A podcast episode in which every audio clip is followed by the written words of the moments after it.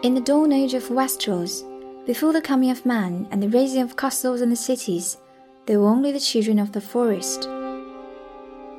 Little is known of them now, but it is said they were small in stature, dark and beautiful, and no taller than children when grown to manhood. They live in the depths of forest in hidden villages, crannogs and caves. They hunted with weirwood bows and armed themselves with blades of obsidian. The wise men were called green seers and possessed the power of magic.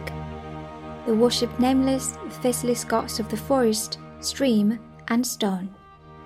According to legend, it was they who carved faces in the great white trunks of the majestic weirwoods, their deep cut eyes red with sap and ever watchful.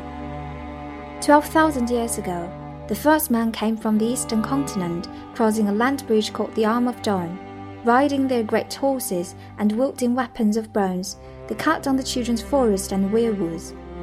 A terrible war raged between the children and the first man that lasted for centuries. At long last, the two races sought an end to the years of horror and bloodshed. They met on a small island at the center of a great lake called the Gods Eye.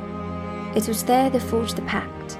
The first man would be granted dominion of the coastland, the mountains, the high plains, and the bogs but the deep forest would forever belong to the children, and no weirwood tree would ever again foot man's axe.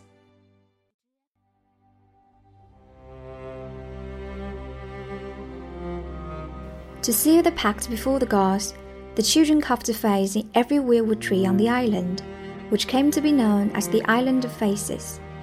But the pact could not withstand the coming of the Andals, a race of tall, fair-haired warriors they attacked with fire and weapons of steel, slaughtering the children of the forest whenever they could find them, burning out their weirwood groves, hacking away at the faces of the old gods, and spreading their own religion through the land.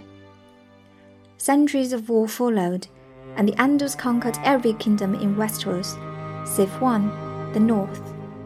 The kings of winter were able to withstand the Andal invasion. The descendants of the first man dwell there to this day and continue to worship the old gods. As for the children of the forest, those who survived the slaughter were said to have fled far north and have not been seen again. Most assume they are long dead, and some don't believe they ever existed.